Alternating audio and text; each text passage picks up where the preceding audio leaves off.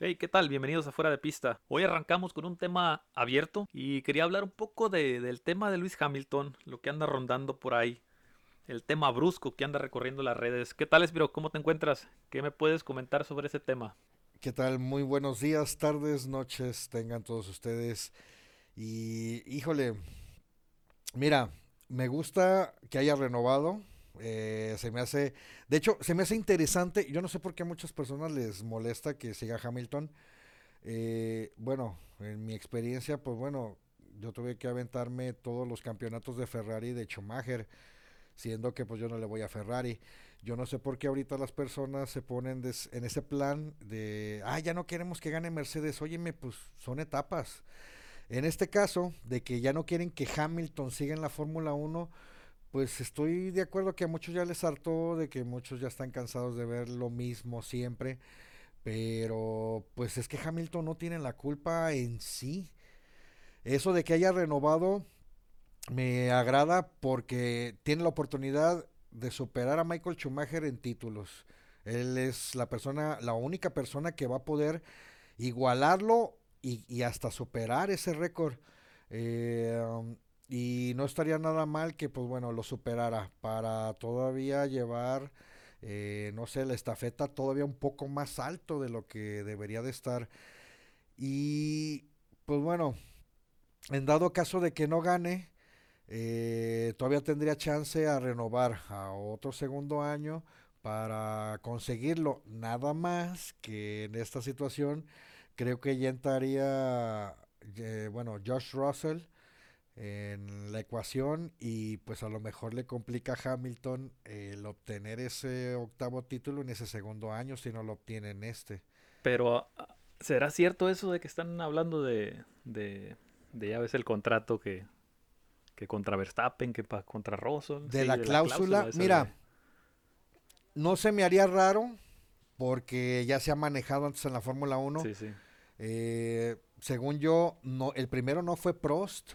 Cuando Prost eh, le dice a Frank Williams y a Patrick Head que él por ningún motivo, mientras esté en Williams, quiere que su compañero sea Senna, eh, sí estuvo estipulado y creo que fue una cláusula eh, bien, eh, ¿cómo te diré?, redactada y bien específica en cuanto a lo que se quería y en cuanto a lo que no.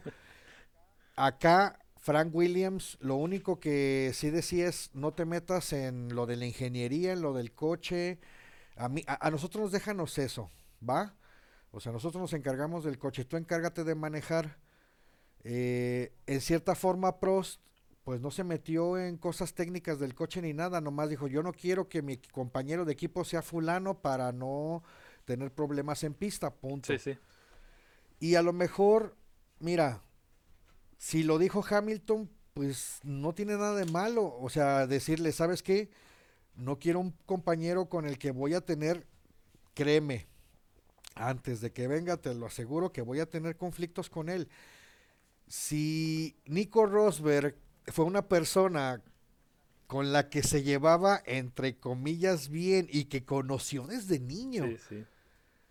Llegó un punto en donde no, ni siquiera podían respirar el mismo aire de su pit porque era insoportable esa tensión que había entre ellos dos.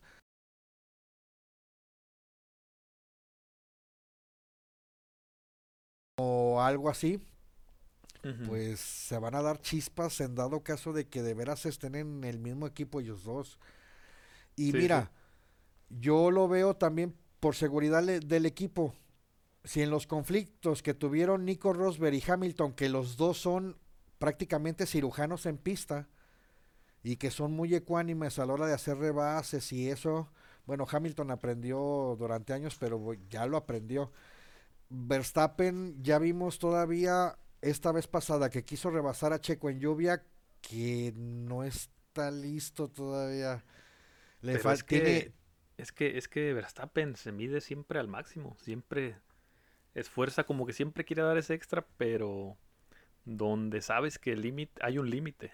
Y, esa vez lo, lo dejó demostrado, donde el límite era esa, ese charco de agua. y no había forma y simplemente no, no midió esa, esa trazada. Sí, de hecho, pues bueno, lo estuvo intentando, se ve que lo, lo estaba midiendo desde curvas atrás. Sí.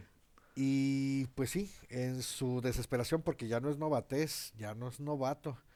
En su desesperación, pues sí, como le pasa a Spirok cuando juega en la computadora, le pisa de más y trompea.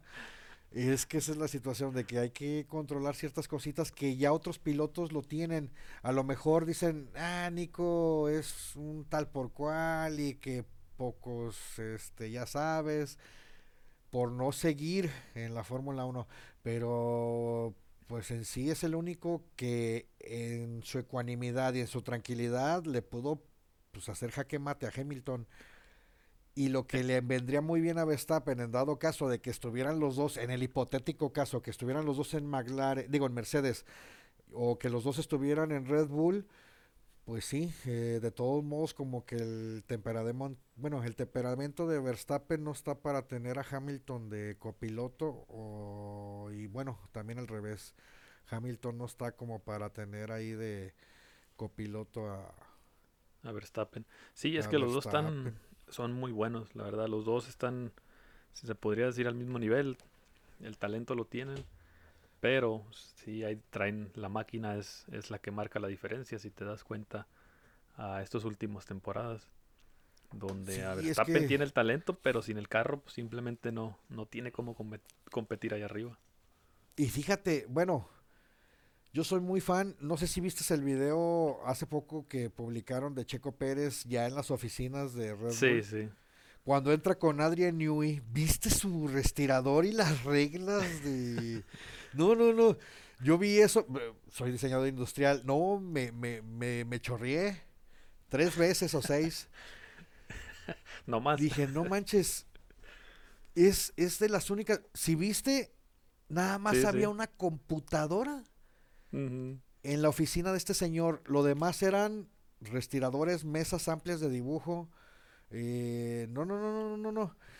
Por ahí se ve en una de las tomas donde se van alejando de la oficina un estuche de estilógrafos de tinta china, de, esos que se usaban pues, en, en los 80s, 90s, todavía en mi época. Y dices, e, es imposible que todavía este señor haga eh, coches de Fórmula 1 con ese método. Ahorita, pues ya muchos, ajá, muchos se ríen de esa técnica, porque ahorita, ¿qué me dirás? McLaren, Williams, Mercedes están llenos de supercomputadoras alfa, HP, de no sé cuántos miles de procesos este por segundo y no sé cuánto. Y ahí desarrollan sus vehículos y este señor no, sigue todavía en su mesita de dibujo. Eso sí, una mesita de dibujo que pues todo lo que vi encima ahí son como cinco mil dólares de equipo. Pero pues a fin de cuentas pues es una regla, es una mesa y una regla de dibujo. Sí, es lo que a él le funciona simplemente, ya ves, ahorita tratar de sacar a una persona de, de su zona de confort a una persona ya viejita es imposible.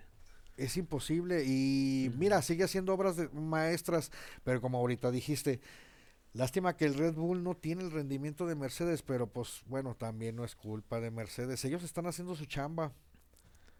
Oye, pero sí hablando, de ese, hablando de ese tema, ¿crees que es pues. justo criticar criticar al resto de los equipos que no le echan ganas por lo que está haciendo Mercedes? en parte sí, en parte no. En parte no, porque el presupuesto obviamente no es igual para todos. Claro. Entonces es injusto pedirle a Sauber, que ya cambió Alfa Romeo y que pues viene de varios problemas. Eh, es imposible también pedirle a Williams, que también viene de un proceso de separación en cuanto a su unidad administrativa. Eh, ok, sí, no, no se puede, pero pues hay que reconocerle a Mercedes que pues hora trabajada fue hora demostrada en pista. Y en ese aspecto, bueno, en ese aspecto, pues bueno, sí le puedes reclamar a equipos, como te voy a decir quién, Renault y Ferrari, que sí tienen, no, discúlpame, pero sí tienen el presupuesto. Y ah, dime si no. O sea, Renault y Ferrari son los únicos. Y, y es más, hasta Red Bull si ellos también producieran sus motores y sus, y sus bueno, toda su infraestructura. Eh, pero yo ahorita nomás te pongo a las armadoras que sé que tienen mucho dinero y que pues le andan llorando siempre. Lo que es Renault y lo que es Ferrari no tienen perdón de Dios. Ellos tienen los recursos y hasta más que Mercedes, en el caso de Ferrari y en el caso de Renault, para hacer un coche competitivo y ganador. ¿Y por qué no lo tienen? Les pues sufren mucho en ciertas cuestiones y cuando se demuestra que pues el coche de, de, Ferrari tiene más motor y todo, pues salen trampas. Entonces es ahí cuando tú dices, bueno, en verdad es astronómica la ventaja que tuvo Mercedes o hasta qué punto los equipos ya no quisieron escalar su coche pues bueno, por medio, por miedo de a que si le invierten, pues no obtengan los resultados esperados. Y aquí en la Fórmula 1 lo vimos con Toyota. Toyota fue en los 90s, 2000 de los equipos que tuvo presupuesto ilimitado por parte de la fábrica de Toyota para que desarrollaran un Fórmula 1 y pues no ganaron ni un campeonato y sin embargo viene Un, una vez en el 2009 un equipo como Brown GP, pues no tenía ni siquiera patrocinador y te ganan el mundial. Oye, pero, pero ese está para otro tema, ¿eh? ese está muy bueno también. Hay una, ah, Uy, o sea, estoy sacando puro hilo de la hebra. Sí, sí, sí, no, ese es otro tema bastante largo. No, pues entonces ¿eh? apúntamelo. Ya tenemos, mira, la homosexualidad latente de Hamilton. Tenemos el, ah, el problema este de que de Brown GP. Sí, sí. Que es muy bueno, fíjate, ese, ese tema. Es un poco largo, pero está muy bueno todo eso. No, y luego pues, las personas involucradas que tuvieron que intervenir para sacar a Brown GP adelante, que cosa que pues prácticamente fue un milagro. Pero fíjate, hablando del tema ese, Ferrari en sí, yo pienso que es, es, al que uno le tiene que reclamar porque es el que gana más dinero y como dices, ya lleva más de 10 años sin ser campeón. Y, es que mira, pues, sí, sí. Yo lo hablé con una persona eh, en donde estábamos discutiendo el éxito de las empresas y ya ves cosas de empresarios mal, mal frustrados, le llamo yo. Sí, sí. Y pues nosotros en la opinión decíamos de que, híjole, ¿cómo te lo explico? en español si se puede porque... Ah. sí, porque en alemán, no, es que lo quise decir en alemán, pero pues no. Híjole, no. Ay. Es que como, como para, para resumirlo en, en pocas palabras, ah, es que mira, si lo vemos desde, desde el modo empresarial, ajá, bueno, lo voy a manejar como el modo empresarial como lo vimos. Si lo ves desde el modo empresarial, ya ese negocio hubiera quedado en bancarrota desde hace muchos años si no fuera por el apoyo de la FIA. ¿A qué me refiero? De que es, eh, digamos, el producto, viéndolo como producto, como un gansito, como unas galletas o algo, Ferrari ha estado en el mercado mucho tiempo. Prácticamente no han innovado en el campo donde se están desarrollando, o sea, hace Fórmula 1. Tienen mucho tiempo y a pesar de tener mucho tiempo, no dominan el mercado. Y hay otros competidores con otros productos, llámese Williams y McLaren, que son prácticamente la segunda y la tercera escudería más ganadoras de la Fórmula 1, que en poco tiempo o en menos de la mitad del tiempo tienen casi todos tus logros y todos tus éxitos y todos tus récords. Y dices, oye, pues es que como que las matemáticas no, no me checan porque si tú tienes tantos años en el mercado y tanto de inversión, pues deberías de tener tanto de resultado. Y pues para la inversión, para los años y todo, pues es muy poco lo que ha logrado, porque si te fijas en poco tiempo, Williams llegó a ser la segunda escudería más ganadora y después McLaren, que tiene un poquito más que Williams, eh, también es una de las terceras más ganadoras. Y de hecho, el motor más ganador, a pesar de que Ferrari ha estado mucho tiempo y le ha dado motores a otras escuderías, el motor más ganador ha sido Ford. Venga, imagínate. Ford Cosworth. El, el enemigo número uno de Enzo Ferrari. La empresa enemiga número uno de enemiga de Ferrari tiene el récord del motor más ganador en la Fórmula 1. Entonces, si lo ves como una empresa, dices, oye, pues como que algo no anda funcionando bien adentro. Esa empresa debería de dar un poco más y como tú dijiste hace ratito, deberían de recriminarle más a Ferrari. Sí, deberían de exigirle más. Oye, tienes instalaciones exclusivamente para hacer automóviles Fórmula 1. ¿Y ya cuántos años son? Son casi 15 años ya desde el último campeonato. Y es una sequía larga. Dijeras tú, Para... han ganado un campeonato paulatinamente entre los otros de Mercedes, entre los otros de Renault, entre los otros de... Pero no. No, no, es que ya son demasiados años y como dices, es una empresa grandísima con un presupuesto mucho más alto que el de Mercedes incluso. incluso hasta si juntas casi tres de, la tabla de, de mero abajo. Todavía tiene incluso más dinero. Correcto. Y, como mencionabas ahorita, Renault. Renault en sí es, es, una, es una marca de carros grande, pero no es lo que pensamos de que tiene un presupuesto bastante grande, ya que está incluso casi al nivel de los Williams, como 160 y tantos millones. ajá. Y pues bueno, si te fijas también, la empresa normal de coches, pues tuvo que tener una asociación con Nissan y con otra empresa derivada de Mercedes, pues para salir a la crisis, porque pues de hecho ya cuántas, bueno, nos vamos a salir un poquito del tema, cuántas armadoras de automóviles son únicas y pertenecientes a su marca, o sea, se, te voy a poner ejemplos, pues Bugatti, pues ya no es Bugatti, fue absorbida pues Volkswagen, no, y la mayoría ahorita Volkswagen es Lamborghini, ajá. bastante. Ha pasado todo mucho con esas. Y ahorita ponle las, las únicas empresas que se manejan ya individuales, pues que vendrían siendo Toyota, Mercedes, Chevrolet y Ford. O sea que podemos decir que, que Floyd Mayweather tiene puro, puro Volkswagen entonces. sí, dirás, dirás que es broma, pero pues tiene puro taxi poderoso. Sí, pues imagínate, dos millones cada, cada Volkswagen. Puro, sí, puro suru caro, puro suru caro. Porque dijeras tú, eh, pues bueno, son empresas que las absorbieron de buena forma y eso y no, pues son empresas que ya estaban prácticamente en bancarrota y que nadie quería. Sí, es que realmente a la forma de trabajar de ellos, pues hacer una cierta cantidad de carros muy poca y venderlos a esa exclusividad.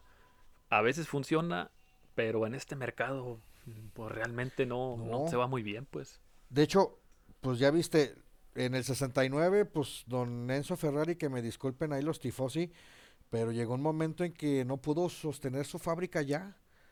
¿Qué hizo? Pues corrió el rumor de lo de la venta para que cayera eh, este Henry Ford III se hiciera ahí como que una manipulación de mercado y eso, y al ver los hermanos Agnelli de Fiat, que Ford estaba interesada en la compra de Ferrari, dijeron, no, pues va, vamos con el viejo Comendatore a hacer nuestra propuesta, y pum, hacen el trato. Y desde entonces el Comendatore es lo que quería, o sea, meterle zancadilla y una presión a los hermanos Agnelli de Fiat para que adquirieran la empresa. Nunca por los nunca se le iba a vender a Enrique Ford III. Hasta crees. Mejor se lo tragaba. sí, o sea, fue, fue, fue una treta completa. Fue una treta completa nomás pues para que los hermanos Agnelli accedieran a comprar a Ferrari. Hicieron todo el, el teatrito de lavarle el coco a Henry Ford y a sus amigos y a Lilla y a Coca y a toda la comitiva Y se dieron cuenta, de hecho Ford se dio cuenta y pues se desquitó en Le Mans. No, no, ese, ese, tema sí está bastante bueno, fíjate. no, hay varios. Sobre, tu equipo favorito Ferrari. No. no, sobre todo que uy, sobre Mugrelo que es. Mugrelo, una de sus pistas. Fíjate que me gusta mucho esa pista. Me gusta mucho, mucho, mucho esa pista. Pero, ¿Para pues, qué? sí, el nombrecito y pues quien la utiliza no me agradan mucho que digamos. Sí, sí. Oye, pero volviendo al tema por el que iniciamos de este de, Hamilton. ¿La homosexualidad de Hamilton? Ah. No, no, no, aparte antes de eso, esa es ah, una exclusiva que ah, tenemos para, para el siguiente programa. Exclusiva, tómala, ya me olió a que nos van a demandar. No, es que te quería comentar algo, pero último se desvió la plática y se fue para. Dime, dime, dime, dime. no, tú dime, por, encarrílame, porque normalmente me voy. ¿A quién beneficia ese contrato de un año de, de Hamilton? ¿Lo beneficia a él o beneficia a Mercedes?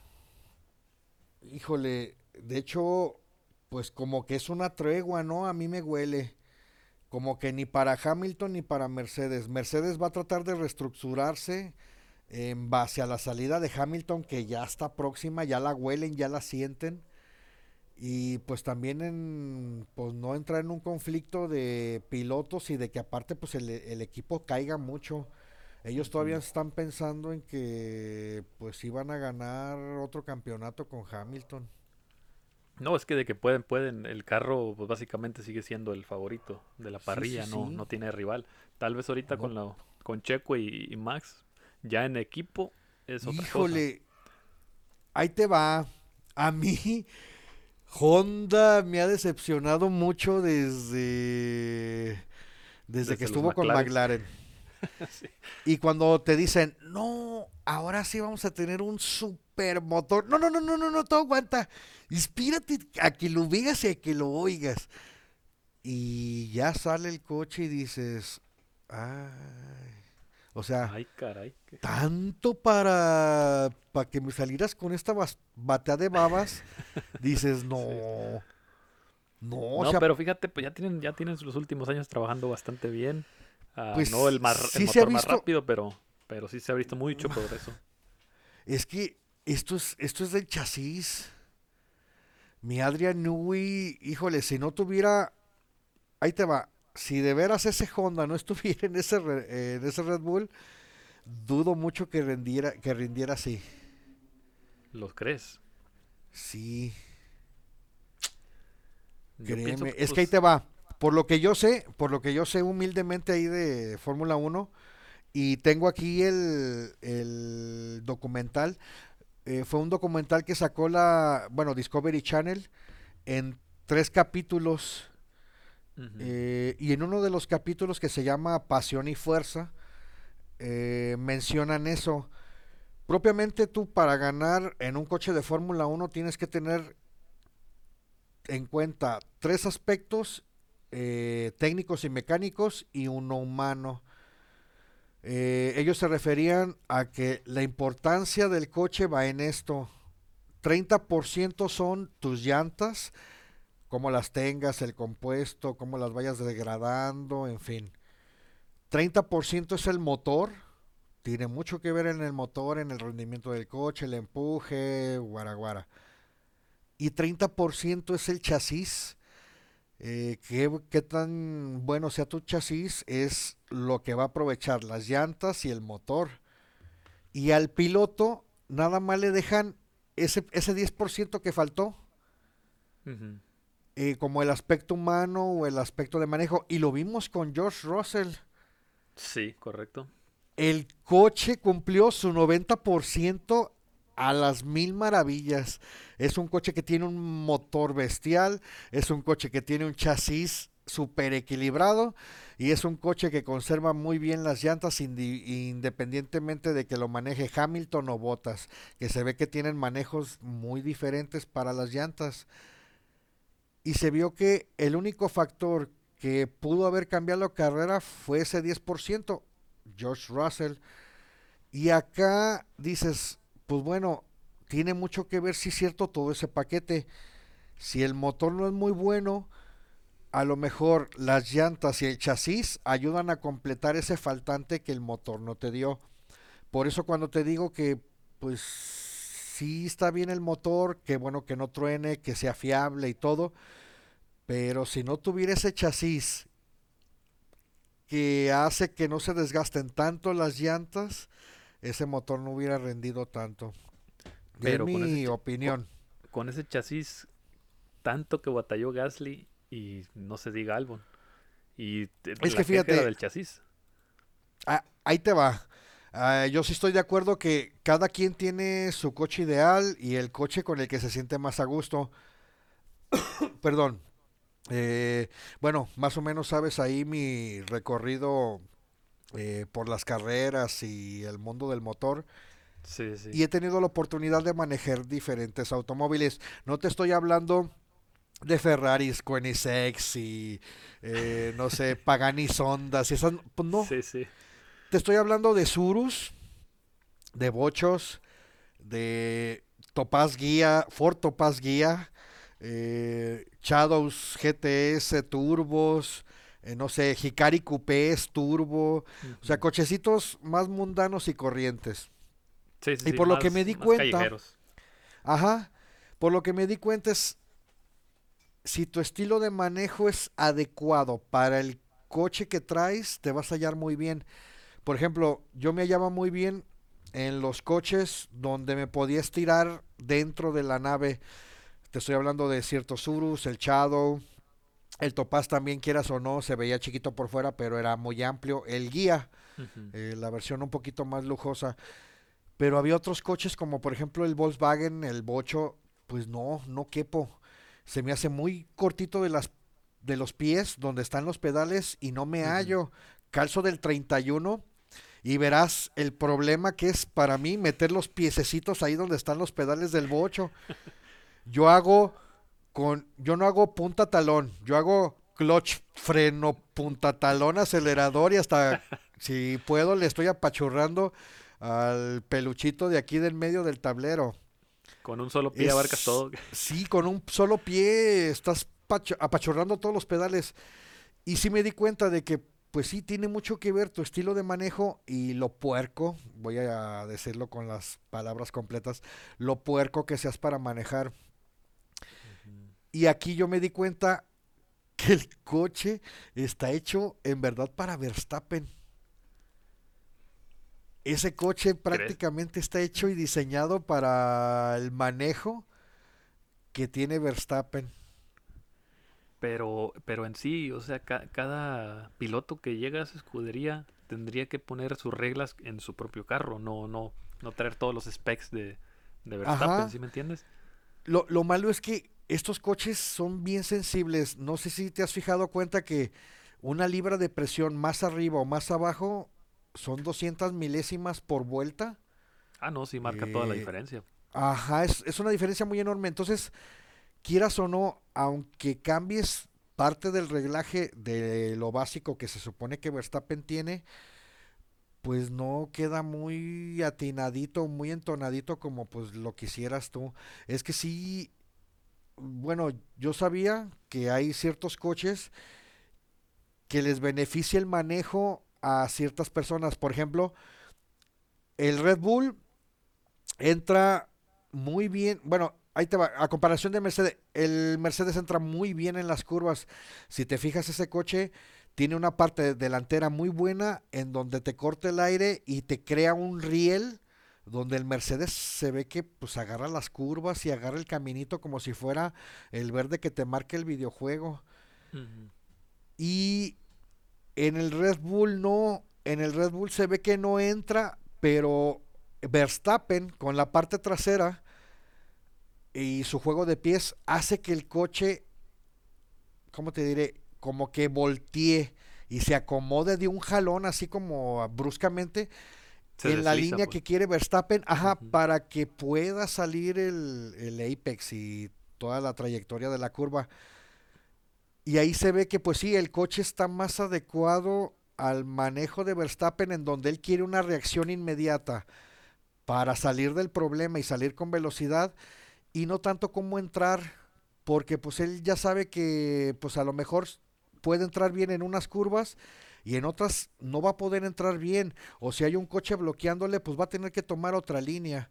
A lo que le interesa es si cambió de línea o no entró bien en esa trayectoria, que su coche pueda salir del problema muy rápidamente. Eh, y a Hamilton no le gusta mucho eso. Él quiere que el coche entre en el lugar donde él quiso y que no le tenga que patinar y no se le tenga que mover de la parte trasera. Por eso yo dije, y por lo que he visto, pues sí, como que el coche está más adecuado a como es Verstappen y lo que quiere Verstappen. Pero recordemos a, cuando estaba Ricardo. Ricardo le competía de tú a tú a, Verstappen y básicamente es el mismo auto Ajá. Gasly es que y algo batallaron. Yo también pondría a Ricardo un poquito arriba por lo de su talento. Una vez vi un meme donde estaba Lauda de un lado y James Hunt del otro. Y en Lauda decía Constancia o... ¿Cómo se llamaba? No, no era Constancia. Eh, algo así como dedicación o esmero, algo así. Y del lado de James Hunt decía talento. porque pues sí, él no tenía escuela. Ajá pues sí, nunca tuvo escuela, nunca se preparó bien, nunca. Disciplina, ya me acordé. Con Lauda decía disciplina y con Hunt decía talento. Y es que sí, Ricardo tiene talento. A él le puedes dar un coche medio descompuesto y se acostumbra a él. Como que tiene la sensibilidad y el feeling de, de acostumbrarse. ¿Perdón? El mejor ejemplo es Messi y Ronaldo talento y, dedicación. Ah, ándale. Como dijiste, pues. sí, Messi es talento puro y Cristiano Ronaldo es disciplina, técnica y estar todo el rato, 10 horas, 12 pegándole a la pelota hacia la, hacia la portería. Correcto. Y no lo vas a ver hacer otra cosa que entrenando, entrenando, entrenando, entrenando. Y Messi es el talento puro, pues. Sí, correcto. Es que sí, yo ahí sí digo, bueno, no sé, ahí ya nos dirán las personas que comenten. Bueno, ya nos dirán las personas que comenten aquí el podcast si de veras eh, estamos en lo correcto. De, bueno, yo digo que el coche lo hicieron para Verstappen y que por eso no se hayan los demás. Que Ricardo sí le haya dado con el estilo de manejo del coche, pues tiene mucho que ver del talento de Ricardo. Pienso que en esta, esta temporada pues nos vamos a dar cuenta si era realmente el, coche esto para, para Verstappen o, o, simplemente carecían de talento lo que era Gasly y Albon. Yo digo que sí les faltaba un poquito de, de talento. Bueno, no talento, porque bueno, para llegar a donde están, pues no son malos. No, claro que no, no. Pero, híjole, como que sí les hace falta ese toquecito ahí de, pues no sé, del dominio del coche o aspectos técnicos de pista que algo les falla. Pues en sí es la, experiencia, porque ya ves, los dos estaban muy, muy jóvenes. Gasly también bien morrillo. Albon, sí, son... Ni se diga, pues. Me gusta ver gente joven, pero pues bueno, cuando en verdad están demostrando estar ahí es que ahí es donde nos damos cuenta donde hay talento. Porque Verstappen desde que eh. llegó, llegó sobresaliendo sobre el resto de, los jóvenes. Sí, cometiendo errores como, como todos, pero, pero mirabas una, una futura estrella. Lo que no miraste De hecho, yo todavía estoy... Ah, ajá, correcto. Yo todavía estoy seguro de que, pues sí, eh, Max en algún momento va a ser campeón del mundo. Sí, eso sin duda, el talento, te digo, es demasiado. Sí, cuando no sabemos, pero de, que lo va a hacer, lo va a hacer. Sí, sobre Leclerc, ¿qué piensas? ¿Estará en el mismo nivel? O... Fíjate, pocas veces he apoyado a alguien de Ferrari, salvo Nicky Lauda y eh, mi buen amigo Villeneuve, que en paz descanse. Pero de ahí en más, el único que me llenó el ojo y que me agradó que ganara en Ferrari fue Leclerc. se ve que le dio, por lo menos le dio vitalidad a un equipo que ya estaba medio cascabel. Quieras o no, Vettel no es tan viejo. No, no, nada. Pero como que al llegar a Ferrari se avejentó. Y hasta se le cayó el pelo. Hasta se... y tú lo viste, hasta se le cayó el pelo de, de, la chupada de energía que le dieron. Sí, y, sí. Y Leclerc vino a darle ese cambio de, a ver, canijos, pues necesitamos un poquito más de, aspiración, más de... Eh, pues bueno, no, no conformarnos. Ya no se le miraba esa chispa, pues. Ya no se le miraba esa chispa a Vettel. Y es que, bueno, Vettel es un campeón y todo lo que quieras, pero pues es un campeón medio insípido.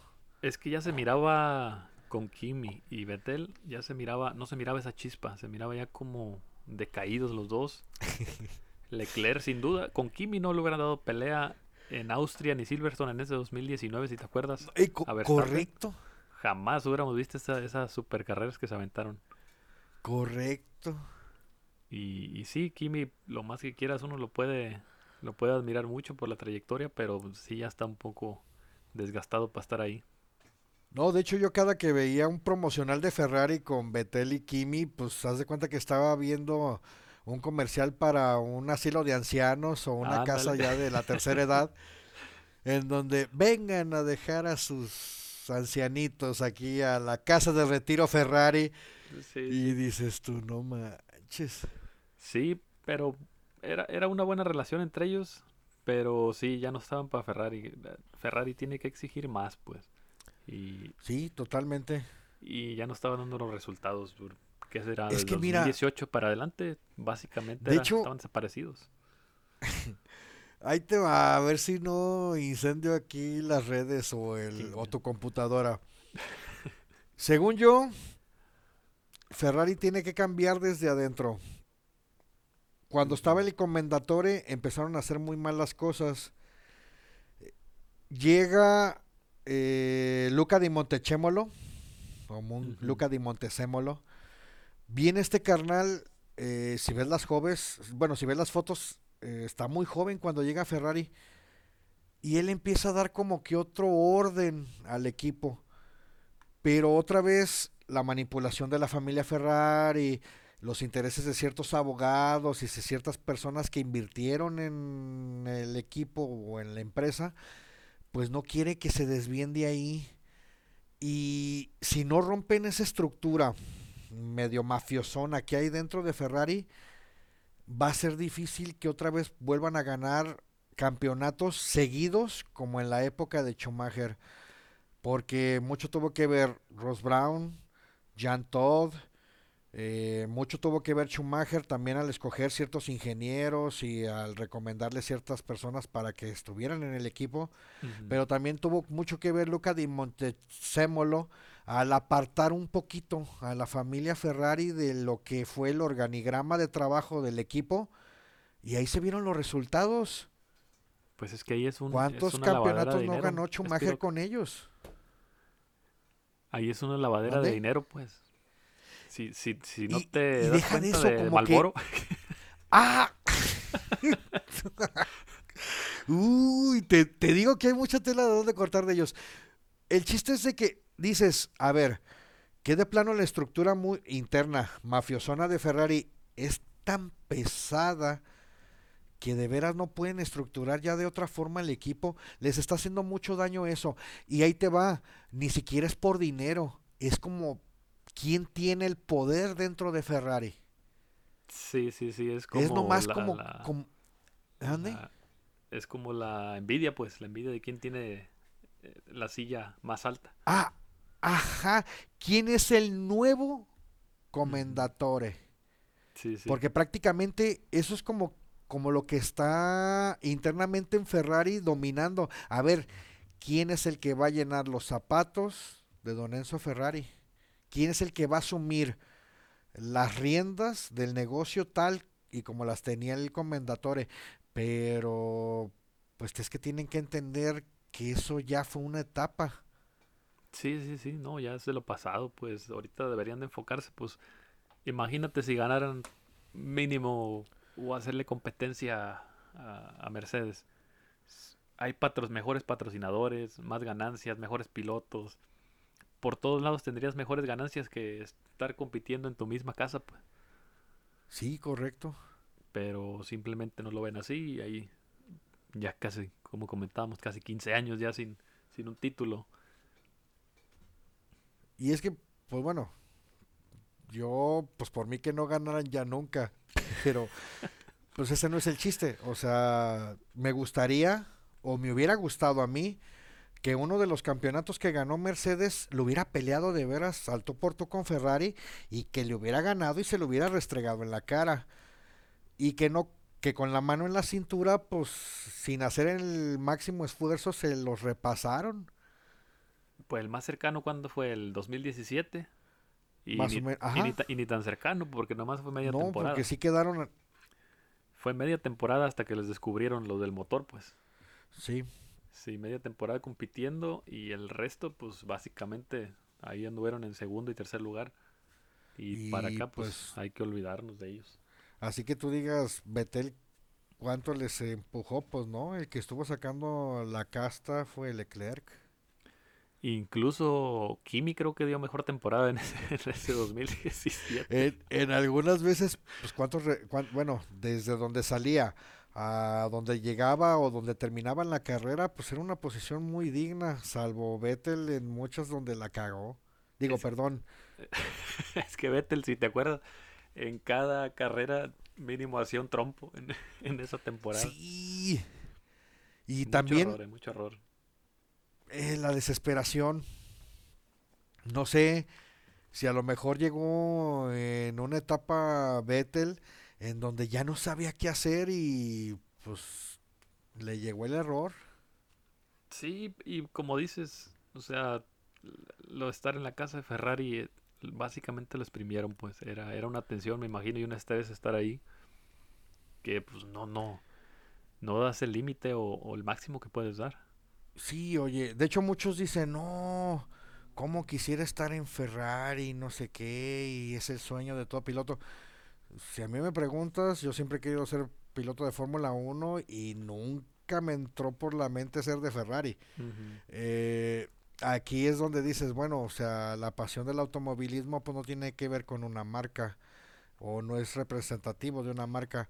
Aquí muchas personas, pues sí, muchos pilotos quieren llegar a Ferrari, pero cuando llegan se dan cuenta que la presión, como tú dijiste, es muchísima y los asfixia, los ahoga. Si no tienes, si no eres un piloto con temple o, o con carácter como Alonso o como varios que han estado ahí en Ferrari, te comen. Es que llegar a Ferrari es, es llegar, para un piloto es llegar a las grandes ligas, pero también de dinero, pues porque pues ahí es donde está la paga. Pues. Mercedes, Ferrari. No, y deja de la paga. Lo que levantó mucho a Schumacher fueron los patrocinios que obtuvo gracias a Ferrari. Obviamente tienes un coche ganador, pues la gente se fija en ti. Es lo que te digo, que Ferrari ganaría más incluso si se pone las pilas a ganar, pues. sí, de hecho, no sé, ganarían más como Uber o Didi Drive, una de esas ondas ahí con los Fórmula 1 que ganando carreras, la verdad. ¿Eh? Andas dando ah, promoción gratis. Ah, perdón. Bueno, ahí, ahí este, le pones unos VIP. Sí, sí. Bueno, bien podrían estar en empresas de. ¿Cómo se llama? Eh, chofer particular. Sí, de taxistas y. Ah, pues bueno, sí. prácticamente. Pero no, ojalá, y pues bueno, esperemos que de veras, de veras, de veras, de veras, de veras, Honda, ahora sí, nos dé un motor en donde le pueda poner eh, en jaque a Mercedes este año el campeonato, porque, híjole, no es por aguarles la fiesta mucho y eso, pero no sé, irá. Me huele a octavo campeonato de Hamilton. Ah, no, eso sin duda. Digo, yo pienso que que el que piensa o dice que Hamilton no va a ser campeón realmente se está mintiendo a sí mismo. Este, porque es como el, tema de, de la firma o de O de cuando Checo, que ya estaba firmado, lo mismo, ya ves. O sea, es lo más seguro, pues lo más seguro es que Mercedes sea campeón. Eso. Sí. Tienes que irte a la, a la segura, pues claro, tal vez querríamos que, que, ganara Checo. Pero en sí yo, yo desearía que Ferrari hiciera más competencia también. Que estuvieran los tres peleando ahí el título. Y no nomás dos o nomás Mercedes con Bottas y Hamilton. Sí, como te digo, me gustaría un campeonato por fin peleado y donde digas, no, pues le ganamos bien y estuvo parejo. Sí, porque pues, ya te digo, hace ya básicamente 3, 4 años donde no ha habido batallas. Las batallas han sido el año pasado que fue con Racing Point y los McLaren y los Renaults, pero básicamente los años anteriores no. no, hubo nada. Yo estoy, híjole, feliz, porque es que fíjate, yo, pues bueno, ya te comenté, tengo pues ya años viendo la Fórmula 1, más de 30. Y cuando fue la época de Ferrari, dije, no, ya, Dios, mátame. Ya, llévame. No quiero sufrir más, no quiero ver más campeonatos de, de esta escudería que odio. Y va a ser difícil. Y hasta pensaba yo, dije, no manches, me voy a morir y no voy a ver a alguien romper los títulos que está consiguiendo Schumacher con Ferrari, porque era, en aquel entonces era inalcanzable lo que hizo este carnal. Y lo que está haciendo Hamilton ahorita es básicamente lo mismo. Y ahorita que por fin me tocó ver a alguien romper los récords de Ferrari con la mano en la cintura, dije, no, pues ya ahora sí llévame. ya adiós, ya me puedes matar, ya vi el paraíso por fin, ya llévame. Ya, ahora sí. Y no lo dudes que a pesar de que los récords de Mercedes, de Hamilton y eso son inalcanzables, no lo dudes que en unos años venga alguien y nos calle la boca y arrase con todo, hasta los de Juan Manuel Fangio que no se van a poder romper nunca, hasta esos. Es que para eso están los récords, pues, para romperse. Para romper Mm, no, mi hijo, ya. Con esta frase puedes cerrar el podcast, ¿eh? Oye, ¿y, qué, piensas de, esa gente que, dice que, no debería detenerse? No, ah, yo ya te iba a decir, de los reptilianos. la evolución de los de los motores, ya ves que mucha gente pide que regresen los V12, los V10 y que bla, bla, bla. Y... entrando a Muy buena pues. pregunta. bueno, Quiero oír tu opinión, ahorita te digo la mía. Fíjate que la gente que dice, no, que los motores son para estarlos evolucionando. No sé si recuerdas la temporada 2006, cuando se pararon también los motores por... Ah, ¿Cuántos años fueron? No recuerdo pues sí, prácticamente. Hasta el 2013. Hasta el 2013 que, que llegaron los híbridos. Sí, sí, sí. Entonces, ¿por qué dicen que, la Fórmula 1 es evolución si estuvieron casi 10 años parados? ¿Realmente es evolución o es beneficio para unos y para otros? Acabas, de hecho, te acabas de responder. Es el beneficio de ciertas personas para obtener algo que van a sacar de ahí. Exactamente. No lo Porque mira, decir, pues, pero. dice, no, preferí que tú lo digas para que las, las represalias vayan en contra tuya. Bueno, sí, eh, lo que voy a decir a, a, continuación es por parte de Spiroc. No tiene nada que ver la empresa, el podcast, ni Juan Hernández en esto. Mira, eh, estoy de acuerdo que los motores B10 se oían muy bien. Los extraño mucho. Me tocó todavía oír los V8 2.4 litros. que también chillaban, pero no con esa agudez como los B10. Pero se oían muy bien, muy bien. Todavía eh, retumbaba tu pecho cada que pasaba en ese tipo de vehículos y sentías como ese zumbido y el hormigueo entraba por tu oído y hasta te daba ganas de rascarte con la sensación prácticamente de quedarte sordo. Es, es indescriptible. Y estos motores, pues va, a lo mejor no hacen tanto ruido y eso, pero son los más rápidos casi de la historia. no, no veo mala evolución. Me gustaría, y soy fanático de la nostalgia, sí me gustaría oír otra vez esos motores chillantes, como en algún momento eh, un comentarista argentino, el buen Tano Facini, antes esa persona narraba la Fórmula 1 en Fox, este señor decía, son cajitas de furia. Esos motores están a punto de, estallar, de, de, tronarse a sí mismos, de romperse ellos a sí mismos, y lo demuestran con el sonido que sacan. Es un tono agudo, es un lamento, es una, es un, es un quejido tan agudo en donde dices, no manches, esta, esta cosa va, a tronar en, un cualquier, en cualquier minuto. Pero esas cajitas de furia, pues no manches, qué velocidades alcanzaban en los, en los vehículos. Pero sí tiene que haber una evolución. Si quieren escuchar otra vez el sonido de antes, va a ser imposible. Los intereses se manejaron ya a cierto lado, eh, apostaron ya por los híbridos porque pues otras empresas que ahorita les está yendo muy bien, que tienen dinero para invertir en patrocinios en la Fórmula 1, obviamente están apostando por eso. Las cigarreras, las empresas de alcohol. Nomás, simplemente encubiertas. Ajá, que siguen todavía ahí, pero pues ya no dominan ese mercado, ya están quedando obsoletas. Si te fijas, pues sí, son pocas las empresas que tienen ya tratos con petroleras pero ya muchos están yendo para tecnologías no renovables, bueno, renovables eh, y autosustentables. No, cosa que antes no se veía. Está, evolucionando esto, pero te digo, la gente que extraña esos motores mm, realmente extraña solamente el sonido. Pues yo digo, en mi caso es el sonido.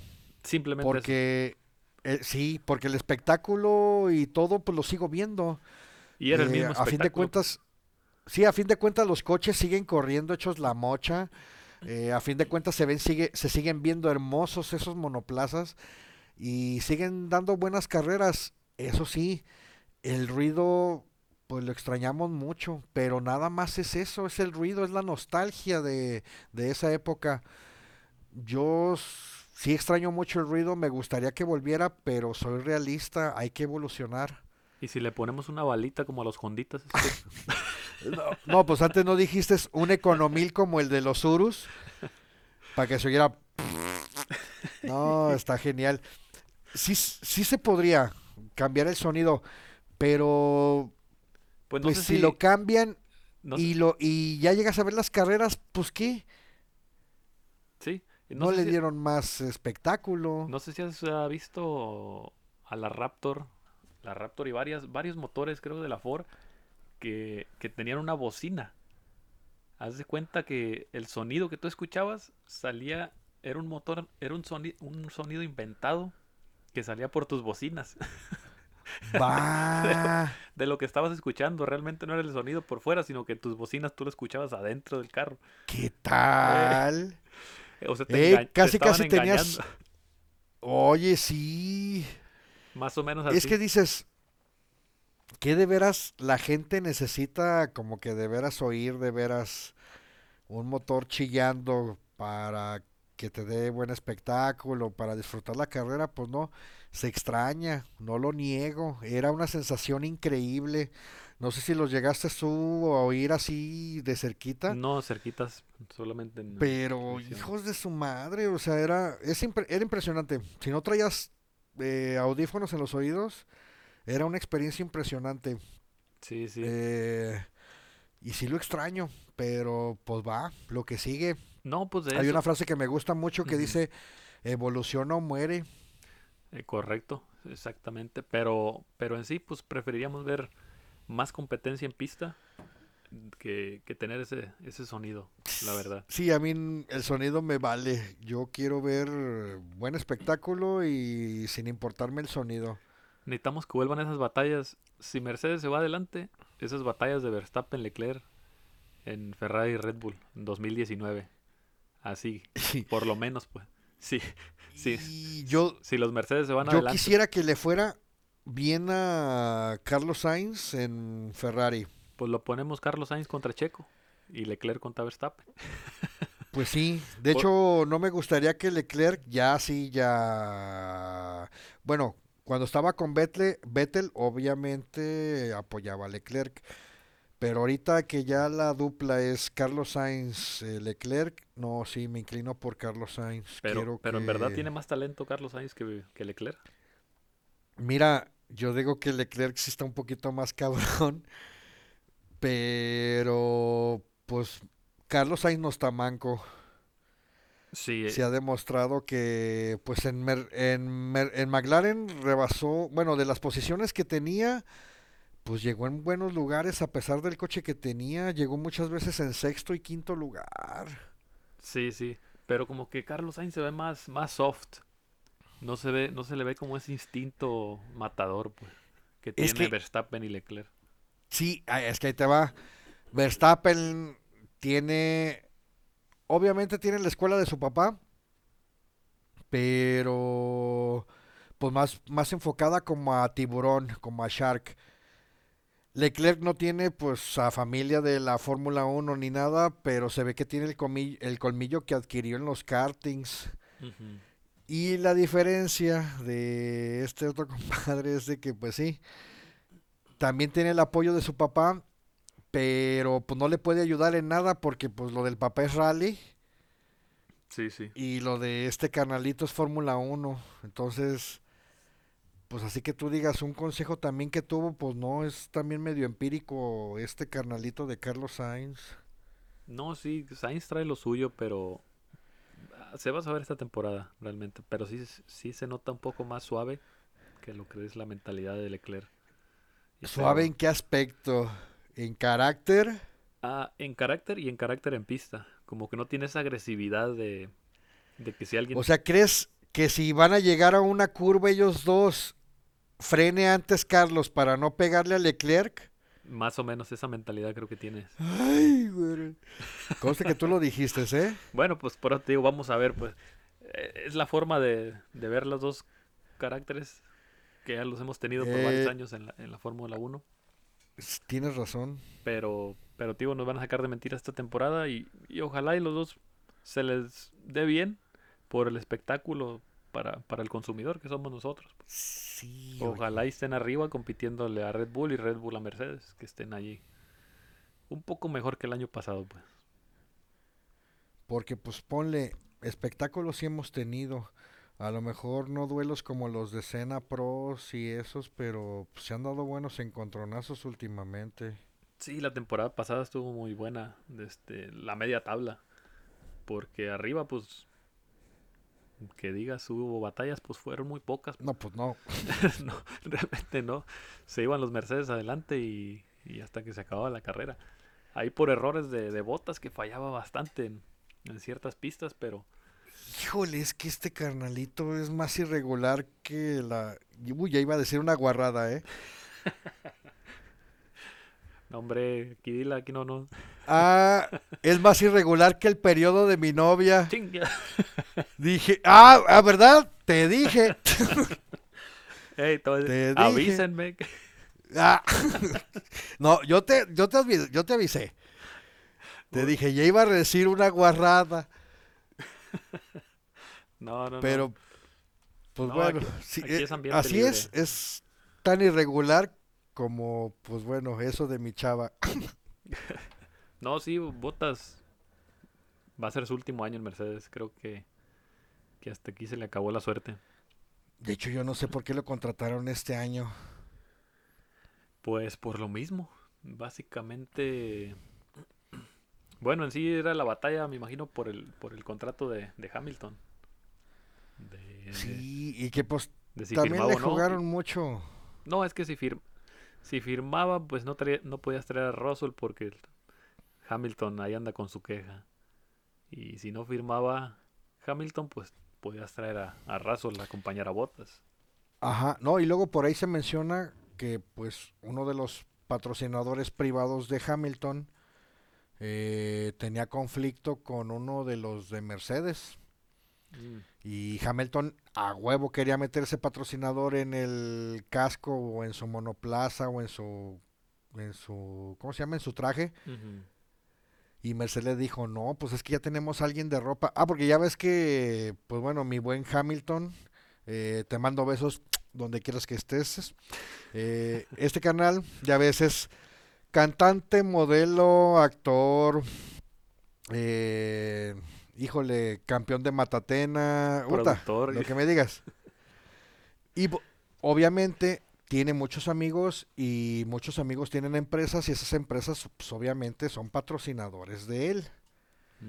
Y estoy de acuerdo que pues él quiera meter ahí a los patrocinadores privados, pero pues oye, si ya tienes una empresa de ropa como Tommy Hilfiger, pues no se me hace justo que de veras metas la la marca de ropa de un amigo tuyo en el mismo en el mismo vehículo. Sí, no, no. Siendo que pues, van al mismo sector de, gente, al parecer. Pues es que sí, Hamilton se quiere tomar un, poco de derechos que, que sí como que están fuera de, del huacán. Correcto. Como esa, si es verdad esa cláusula que, que tienen de que él puede tomar decisiones sobre el piloto, está muy mal pues. Porque él no debería tener ese derecho. El equipo le paga su sueldo el equipo decide qué hacer con el monoplaza porque pues él es el dueño. Hamilton no es el dueño de nada. Es el dueño solamente de sus récords. Pero el que te da de comer, que te da el monoplaza para tener esos títulos, es Mercedes. ¡Pum! ¡Pum! Así que exigir. Toda la razón. Exigir, te digo, ganas bastante bien como para poder exigir todavía un poco más. Sí, oye. Pero bueno, pues cada quien, si Mercedes aceptó ese trato, allá ellos eh, algo le tuvieron que haber de, visto de bueno para, para aceptarlo. O a lo mejor, no sabemos, ha de haber eh, encontrado allá Toto Wolf con la secretaria o dos personas ahí, pues los amenazó de otra forma. Tú, ya ves. Sí, sí, sí, la conspiración. No quiero especular ahí es que no saben los detalles que tenemos ya. Sí, oye. Nos van a demandar por todos lados, oye. Primicia la homosexualidad de Hamilton para el próximo programa. no, cállate. Y, y, y fíjate, tanto que admiro al negrito este y ve. No, pues, no, sí, sí me cae bien y pues ya viste, hasta la chamarra tengo de este. No, yo lo que pienso, fíjate, Spiro, es de que Hamilton quería ese contrato de, ya ves cómo se especulaba, cuatro años. Ajá. Tal vez le dijo a Mercedes, no, no te podemos dar esos cuatro, te ofrezco tres, dos, y ahí estuvieron alegando. Hamilton dijo, ok, quiero dos. Mercedes dijo, te doy uno con, con, con opción. Con opción al próximo pero ahí pusieron esa, esa cláusula de que podía tomar decisiones. Pero no creo... No lo dudo.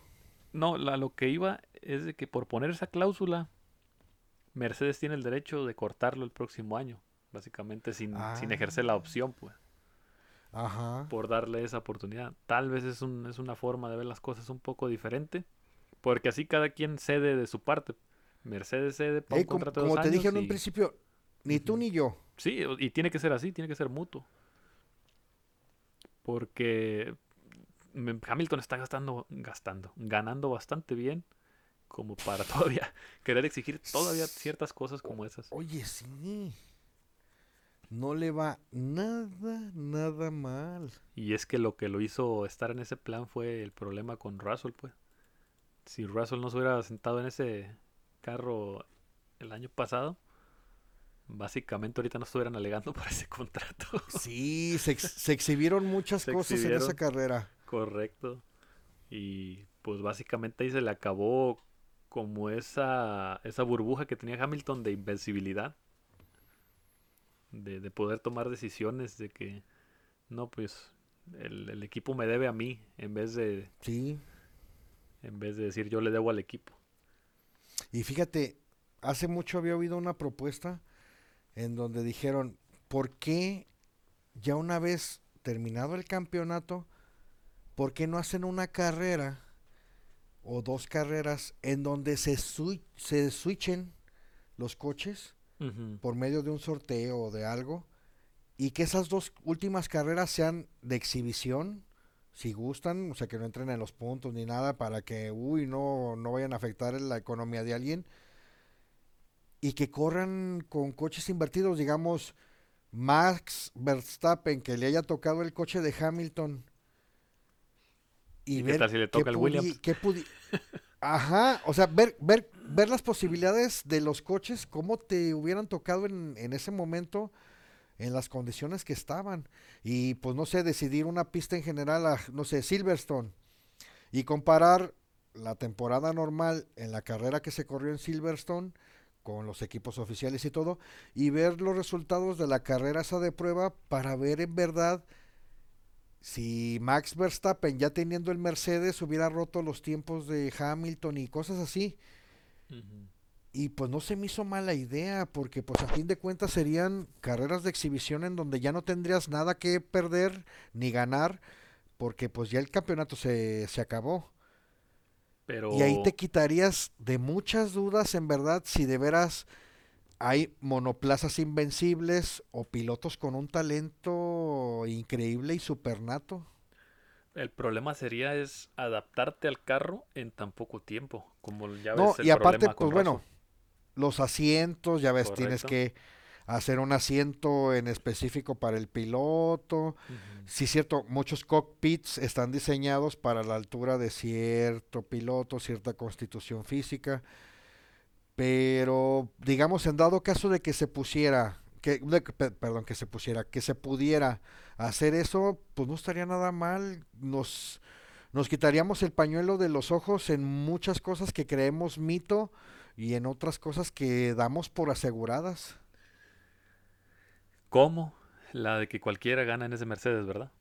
Sí, oye. Yo pienso que no todos ganan en ese Mercedes.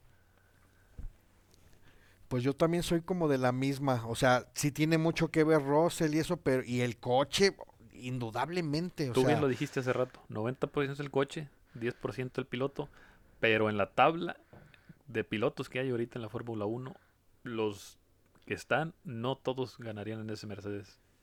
Ah, dame tu lista, ¿quiénes de los que están pudieran llevar ese Mercedes a, primer lugar como lo hizo Russell? Ya no cuentes a Russell, él ya obviamente nos dio una cátedra de que puede con ese coche. Exacto. Latifi sin duda no podría. Latifi le falta un poco de Coincido. De ahí nos vamos a los Haas. Bueno, Haas ahorita ya tiene novatos no creo que ninguno de los dos novatos tenga mm, ese talento. Así que, no, Y menos tu compadre, el Mazapán. Menos. otro queridísimo amigo de Parranda. ¡Ah! otro tema. Sí, otro tema para. Uy. Ah, un saludo a Mazepin. Ojalá y me invite otra de las fiestas esas, ¿eh? de, este, de ahí nos brincamos a, a los Renaults. con no creo que tampoco los lleve Ocon. Tiene talento, pero no. Tal vez te gane una o dos carreras, pero no creo que toda la temporada. No creo que sea estable, al igual que Botas. Como, como ves Botas. Botas te da una o, dos carreras buenas y el resto. En, podio sí te llegaría. Que te gane una, híjole, es difícil. Sí, sí. Eh, ponle que te gane una.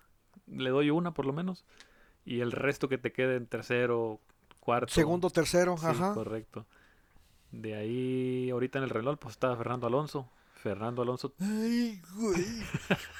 yo pienso que todavía tiene el talento para, para ganar. sí, yo digo que él sí lo manejaría como si fuera su bicicleta de la primaria.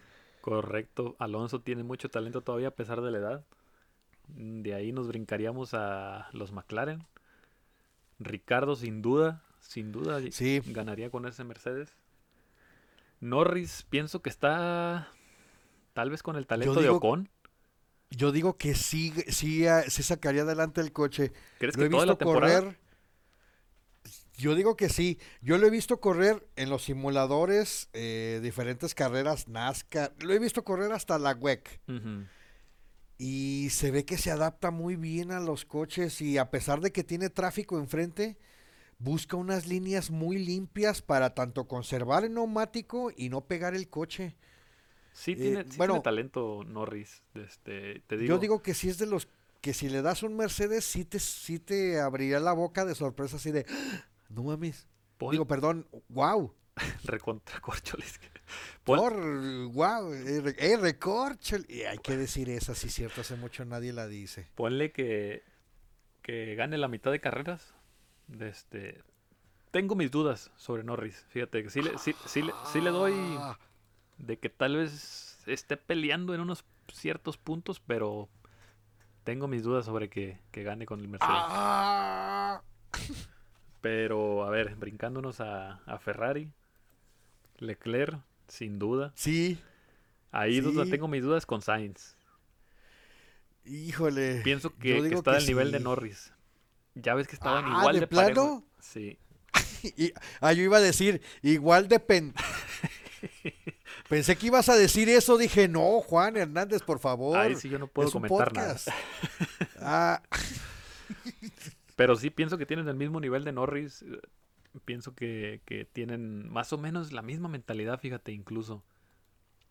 Cálmate. Sí, incluso como que son. Tienen mentalidad ganadora, pero no son de ese tipo killers, Michael Jordan, LeBron James. Correcto. Tom Brady. No, no son, no son de esa mentalidad, pues son mentalidad Scottie Pippen, uh, Steve Kerr. Pues sí, el segundo pues, el segundo, el pues. patiño. correcto. Ahí es donde te digo que tengo mis dudas, pues donde digo, tal vez en una, en una competencia ya de 20 carreras, tal vez batallen un poco a mitad en adaptarse en ciertos cambios del carro o que los otros van progresando. Pero, pero de que lo harían bien, lo harían bien, eso, eso no tengo duda. De ahí nos brincamos a Red Bull. Yo pienso que en Red Bull cualquiera de los dos lo sacarían campeón. Sí. Creo que. No, Checo estaría feliz en ese Mercedes, ¿eh? no, claro que sí, pues todos nosotros igual. Sí, yo he sabido de pilotos que venderían su alma al diablo por manejar ese coche, Sí, en sí, no sé qué hace Botas ahí. Botas está al ¡Ah! nivel de ¿Tú no pones a Botas en el mismo nivel que Carlos Sainz? ¿Lo ves más malo? Ah, híjole, Botas es un buen escudero, punto. ¿Carlos Sainz? Pues es que es buen piloto Botas. No, es que a Carlos Sainz sí lo tengo un poquito más arribita que... Que Botas. Sí. Pero no lo hemos visto compitiendo igual Imagínate pues a Carlos Sainz compitiendo con Hamilton. En ese. Sería básicamente lo mismo. Y, lo que está sufriendo Bottas es, mental. Porque sabe manejar el carro. Pero simplemente está destrozado mentalmente. No puede. No puede salir de, de ese. De esa burbuja que lo tiene Hamilton ahorita destrozado ahora me dan la razón de que pues no era tan débil Nico y de que pues no era tan tan collón como dijeron. Ah, no, Nico, Nico antes aguantó era un super corredor ahí, era un super talento también. no, y antes aguantó tanta joda de la presión de Hamilton ha de haber sido agobiante, hartante hasta el punto que dijo, "Ya no quiero correr." Eh, y es donde te das cuenta lo que está pasando Botas ahorita y lo que pasaría si, si miras ahí a un Carlos Sainz compitiendo con Hamilton, a un Lando Norris. Mm, ¿Quién más pondría ahí? Un Ocon, claro, Ocon incluso lo pondrían más abajo. Pero un Lando Norris y un Carlos Sainz, pienso que estarían pasando básicamente lo mismo que Botas está pasando ahorita. Sí, oye. No tienen como esa mentalidad para competirle a un Hamilton una mentalidad que sí tiene un Verstappen, un Leclerc. Un poco más de, talento. No, y es que, bueno, hay veces en donde dices, chales, eh, las cosas no están muy parejas ahí como para, como para todos. Se ha visto que a veces, pues sí, hay, pues bueno, predilecciones dentro del equipo. Sí, sí, no correcto. quería sacar ese tema, pero híjole, también tiene mucho que ver eso. A quién le caigas bien y, a quién le caigas mal dentro de una escudería. Sí, sí, pues te llevas, es como dices en, Red Bull, el carro está hecho para Verstappen y simplemente Gasly y Albon no pudieron sacarle provecho a ese carro. Pero... Sí, ¿no? Y si tú pues, te quieres meter, bueno, te quieres poner al tú por tú, uy, vas a salir perdiendo, que es lo más probable. Ahí es donde uh, Sergio Pérez puede, puede aprovechar, puede, ya con su experiencia, básicamente, aprovechar esa experiencia. Es que, y, híjole. Y surtirse de un, de un buen personal alrededor de él para poder trabajar ese auto y, llevarlo y competirle a, a Verstappen. Sí, les va a costar mucho trabajo, pero pues esperemos que sí. Sí, sí, sí. No, y es parte, es parte del, de la Fórmula 1. Tienes que adaptarte a tu nuevo coche y tu nuevo equipo, nuevo personal. Básicamente es un nuevo proyecto, así que le deseamos lo mejor allá a Sergio Pérez. Esperemos que, pues vaya que sí, que nos dé unos mejores triunfos y... No, ya no sigas, que me vas a hacer llorar. claro que no, hombre, Espiro, como que llorar? Por supuesto, Juan, por supuesto que se ve. Por supuesto que se ve. No, está bien, Espiro, este, llegamos al final del programa por hoy y, este, esperemos que nos acompañen el próximo día, la próxima semana. Este, ¿Qué te pareció hoy el programa? En otro tema, en otro tema interesante. Oye, no, pues bueno, Juan, eh, un gustazo, un placer haber estado contigo y pues al haberte ayudado. Llegaron los mensajes. Y discúlpenme si no... no, sin problema, sin problema. Aquí es lo que pasa cuando estamos en vivo y, no, no pasa nada. Aquí es tema abierto y el, el, podcast prohibido, dice la gente. Sí, no, y de hecho, pues bueno, si después ahí te llegan comentarios en donde la gente quiere que comentemos algo, pues bueno, va. Sí, claro que sí, también vamos a tener a al que quiera entrar pues a llamadas en vivo aquí a convivir un rato con nosotros ya sea unos cinco minutos y excelente. y conversar lo que quieran lo que quieran platicar. Así que todos son bienvenidos este por eso no hay problema. Y bueno nos despedimos espero nos vemos para la próxima. No pues nos vemos. Saludos aquí desde la perla negra de occidente. Un saludo a todos